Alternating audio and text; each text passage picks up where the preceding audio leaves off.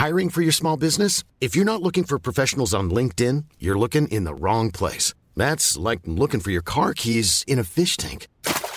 LinkedIn helps you hire professionals you can't find anywhere else, even those who aren't actively searching for a new job but might be open to the perfect role. In a given month, over 70% of LinkedIn users don't even visit other leading job sites. So start looking in the right place. With LinkedIn, you can hire professionals like a professional. Post your free job on linkedin.com slash people today.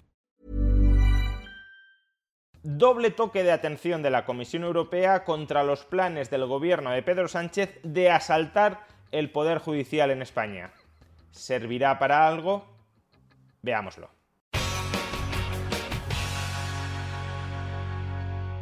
doble toque de atención de la Comisión Europea contra Pedro Sánchez a cuenta de sus planes por asaltar el Poder Judicial en España. Y aunque es verdad que, habida cuenta de los antecedentes, es dudoso que este doble toque de atención termine sirviendo para algo, no obstante, es de celebrar que al menos se afee un poquito la deliberada estrategia de erosión del Estado de Derecho en España a manos del gobierno de Pedro Sánchez. Así las cosas, y por un lado, ayer la Comisión Europea dio un espaldarazo a la decisión del Tribunal Constitucional de suspender la tramitación legislativa de dos enmiendas que modificaban dos leyes orgánicas cruciales en España, la Ley Orgánica del Poder Judicial y la Ley Orgánica del Tribunal Constitucional, y es que la modificación de estas dos leyes orgánicas a través de dos enmiendas a una proposición de ley cuyo contenido nada tenía que ver con estas dos leyes orgánicas, lo que significaba es que se secuestraba la capacidad de las Cortes para fiscalizar efectivamente el contenido de estas reformas. Ni había debate específico sobre estos temas en el Parlamento, ni tampoco informes previos dirigidos a evaluar el contenido, la calidad, las consecuencias de estas reformas legislativas. Este fue el motivo, como ya explicamos en el vídeo de ayer, por el cual el Tribunal Constitucional decidió suspender la tramitación legislativa de estas dos enmiendas. Pues bien, ayer la Comisión Europea, sin mojarse demasiado, porque evitó pronunciarse explícitamente sobre el fallo del Tribunal Constitucional, lo que dijo es que los estándares europeos a la hora de reformar las normas de justicia nucleares de un país, como pueden ser la ley orgánica del Tribunal Constitucional o la ley orgánica del Poder Judicial, esos estándares europeos requieren que antes de empezar con un proceso de reforma de estas leyes se consulte, se pidan informes a las partes implicadas. Y esto es, desde luego, lo que el gobierno de España no hizo ni quiso hacer. Lo que ha tratado el gobierno de España, o mejor dicho, los grupos parlamentarios que dan apoyo al gobierno de España, porque estamos hablando de una proposición de ley, lo que han intentado es aprobar deprisa y corriendo, sin ningún tipo de debate, sin ningún tipo de reflexión, sin ningún tipo de fiscalización, estas dos reformas nucleares. Y repito, por eso suspende su tramitación el Tribunal Constitucional y por eso la Comisión Europea respalda, aunque no sea de manera muy explícita, al Tribunal Constitucional cuando dice que lo ideal dentro de Europa es que las normas que afecten a la justicia se modifiquen con consultas, con informes previos, que es lo que no hizo Sánchez y por lo que el Tribunal Constitucional ha paralizado la tramitación de estas reformas. Vamos, que la Comisión Europea poco más que está diciendo que el gobierno o los grupos parlamentarios que dan apoyo al gobierno no han tramitado correctamente, según los estándares europeos, esta reforma de estas dos leyes que afectan crucialmente a la justicia en España y por tanto está dejando entrever que no es tan absurdo, al menos, que el Tribunal Constitucional haya decidido paralizar la tramitación legislativa de estas dos enmiendas que secuestraban la fiscalización parlamentaria de estas dos reformas. Pero por otro lado, la Comisión Europea ha dado un segundo toque de atención al gobierno de Pedro Sánchez más claro que el anterior. Hoy mismo se ha pronunciado el comisario europeo de justicia para decir lo siguiente. ha escrito Didier Rienders en su cuenta de Twitter. Lamento escuchar que en España se han suspendido las negociaciones sobre la renovación del Consejo General del Poder Judicial, que ha venido actuando en funciones, en situación de interinidad, desde diciembre del año 2018. La posición de la Comisión Europea al respecto ya es bien conocida y remite al informe de 2022 del Rule of Law referido a España. Bueno, hasta aquí parece que tampoco hay ninguna crítica demasiado explícita al gobierno de Pedro Sánchez. Pero, atención a continuación. La Comisión Europea ha recomendado, según el informe al que me he remitido con anterioridad, la Comisión Europea ha recomendado a España que proceda a renovar el Consejo General del Poder Judicial con carácter prioritario.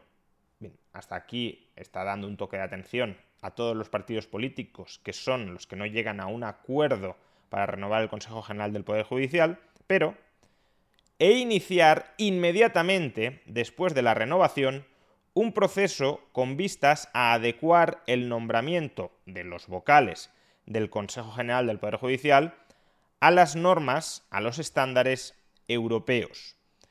¿Y qué dicen estas normas y estos estándares europeos? Porque claro, así narrado tampoco parece que esté criticando demasiado al gobierno de Sánchez.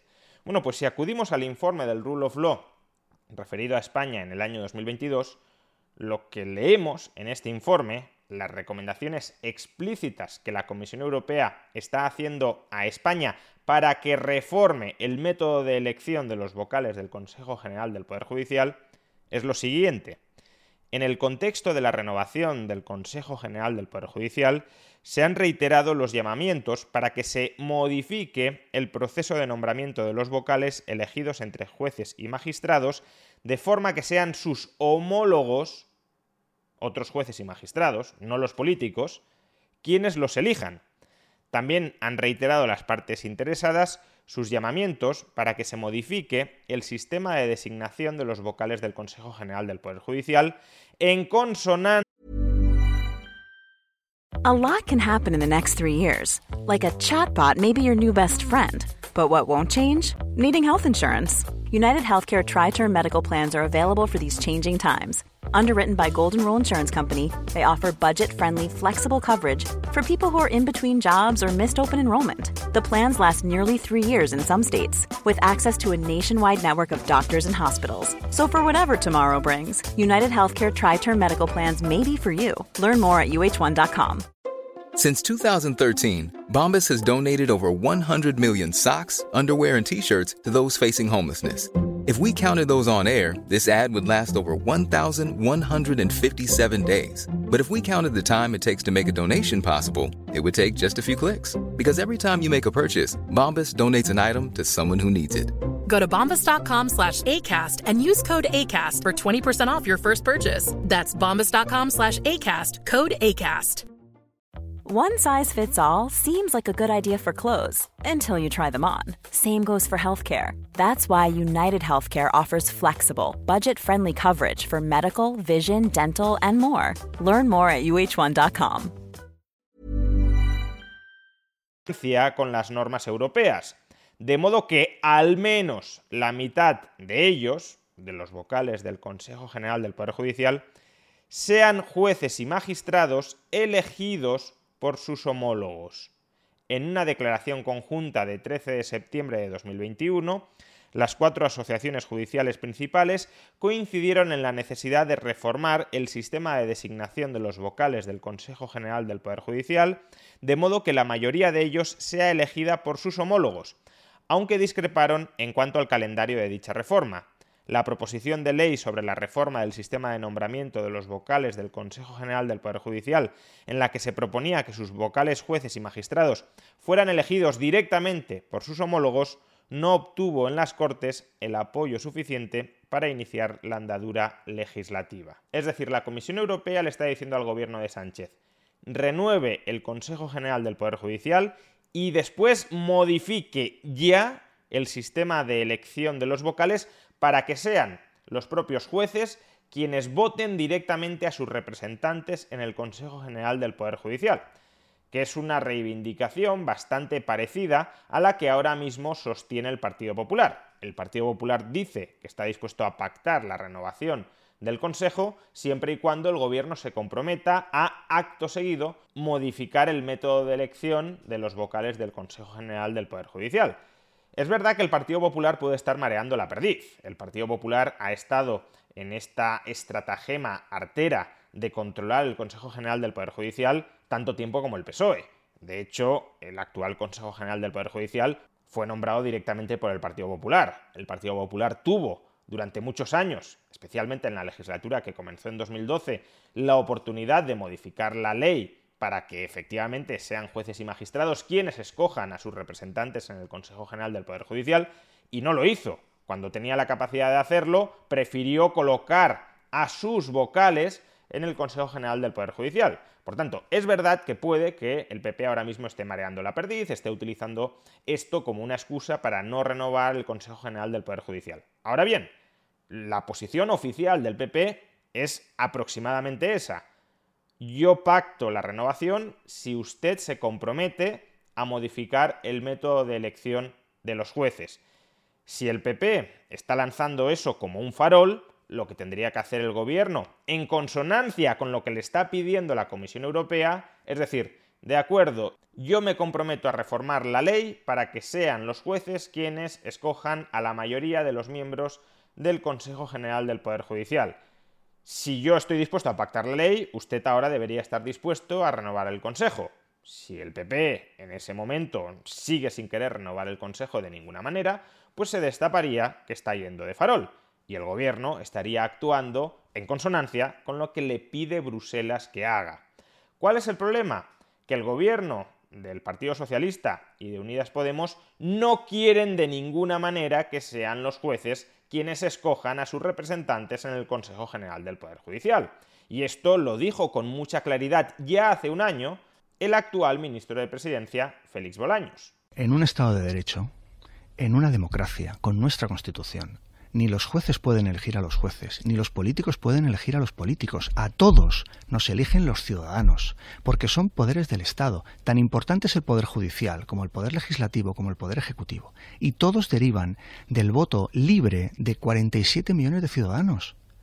No podemos hacer distintos compartimentos estancos entre los poderes. Todos han de tener base democrática. Por tanto, quien ahora mismo se está manifestando de un modo más claro en contra de lo que reclama la Comisión Europea es el gobierno. Es el gobierno quien se opone a que sean los jueces quienes escojan a los vocales del Consejo General del Poder Judicial, tal como le reclama Europa que ocurra.